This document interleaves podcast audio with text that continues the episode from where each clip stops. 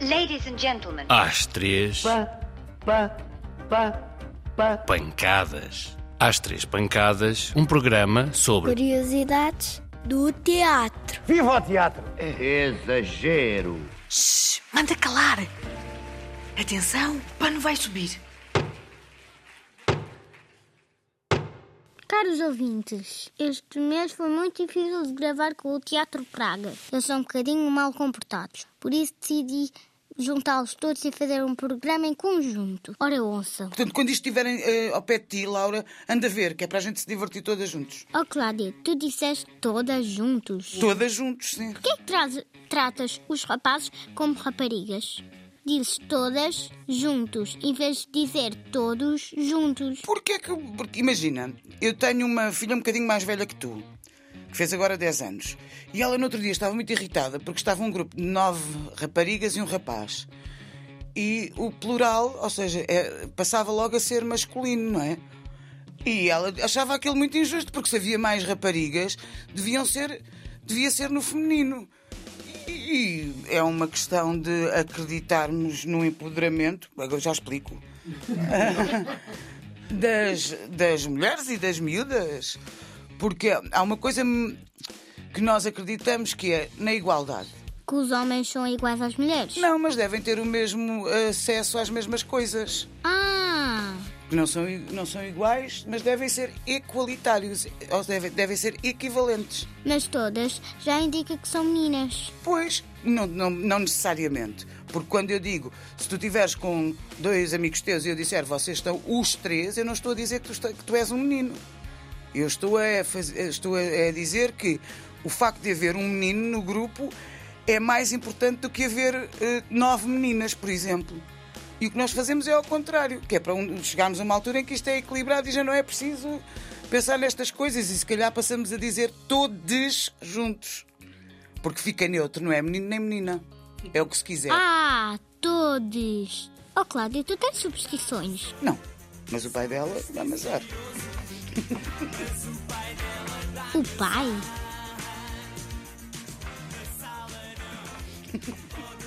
Vocês têm a certeza que gostam de teatro? Olha que essa pergunta é mesmo difícil. É que vocês fazem sempre coisas esquisitas no teatro. Então deixa eu ver como é que eu consigo responder a isso, Laura. Hum, bom, primeiro tinha que te perguntar eh, de que teatro é que estás a falar. Ou seja, há coisas que se chamam teatro de que eu gosto e há coisas que se chamam teatro de que eu não gosto. Por exemplo, vocês fizeram Romeu e Julieta, que também é uma peça de Shakespeare, e a vossa versão é uma batalha na cozinha, com espátulas, cremes e bolos. Sim, claro que a pergunta seria porque é que é mais estranho estar na cozinha do que estar ah, no século XVI ah, com vestidos que já ninguém usa, ah, com num prado verde- verdejante, não é? Ah, porque é que há uma coisa que é mais estranha do que a outra.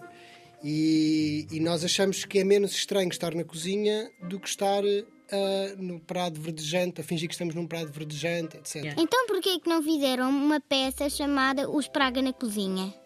Em vez do nome de uma peça de Shakespeare. Porque nós gostamos da história do Romeu e da Julieta. É que se confunde. ah, e porque ahm, há uma espécie de ah, tradição que diz que quando se faz teatro se deve fazer Shakespeare. E apesar de nós não sermos muito fãs da tradição, nós também não gostamos de fingir que ela não existe. E então o que nós gostamos é de pegar na tradição, trabalhar com a tradição e tentar mudar um bocadinho as coisas a partir da tradição. Ok. Portanto, transformar as coisas. É um bocadinho como estávamos a falar há bocado em relação aos, aos pronomes, em relação aos masculinos e aos femininos, Hum, é- ou, ou em relação ao extraordinário, à palavra, não é? Nós gostamos de, de inventar palavras ou de, ou de mexer na língua, e assim como gostamos de mexer na língua, na língua portuguesa ou na língua inglesa, também gostamos de mexer no Shakespeare, também gostamos de mexer, mexer no Romeu e Julieta e no teatro também. Já estou mais ou menos a perceber. Então, manter a tradição seria fazer festa de Natal com a família do Diogo. Em vez de comermos bacalhau, comíamos só chocolates e pipocas. E em vez de dar só prendas aos meninos e às meninas, dar prendas aos cães, aos gatos e aos vizinhos e às pessoas que nós quisermos. Oh, mas isso era giro. Diogo não come eh, animais. Portanto, não podia comer. Na casa dele não se come bacalhau. Podíamos comer uns hambúrgueres de termoço que é são absolutamente incríveis. Até a minha irmã ia gostar. Olha, e quem é que faz os vossos cenários e os vossos figurinos? Os nossos cenários e as nossas roupas, os nossos objetos, são feitos assim. Às vezes nós temos uma ideia daquilo que queremos, não é? Queremos uma cama de uma determinada forma, queremos uma roupa igual à que vimos numa, numa, num, filme ou, ou numa série de televisão ou no Instagram e pedimos a uma costureira para fazer essa roupa e pedimos a um, a um marceneiro ou a alguém que saiba construir camas para nos fazer a cama exatamente que nós pensamos que queremos ter em cena. Outras vezes nós estamos a fazer alguns espetáculos e não temos ideia nenhuma como é que quais são os objetos que nós vamos ter em cena.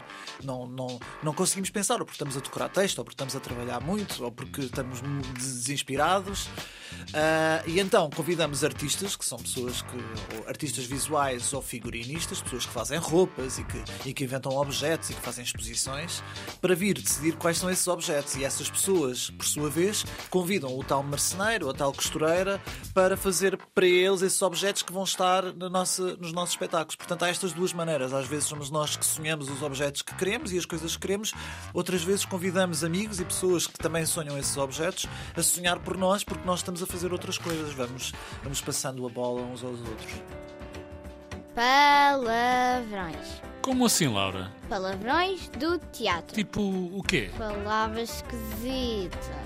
Estou a ver, estou. Coisas que nunca ninguém ouviu. Estranhamento. Vai de estranho. É uma palavra do teatro que quer dizer quando, por exemplo, um ator faz uma coisa inesperada em relação àquilo que ele estava a fazer.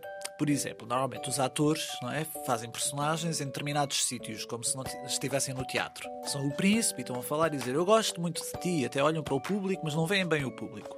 Estranhamento é, por exemplo, quando esse ator, isto é só um exemplo, te interpela diretamente, enquanto pessoa. Portanto, seria eu agora seria um príncipe e diria eu gosto muito da vida, gosto muito do mundo. Laura, tu estás a ouvir isto? Pronto, isto cria uma espécie de estranhamento, porque tu estarias a achar que eu estava a ser o príncipe no reino da Dinamarca e de repente eu estou naquele sítio a falar diretamente para ti. Muito obrigada, André. E através desta rubrica radiofónica, parece-me ter realizado o sonho de milhares dos que nos escutam. Já acabou. Muito obrigado pela vossa atenção e até à próxima semana. Boa noite, senhores espectadores. Oh.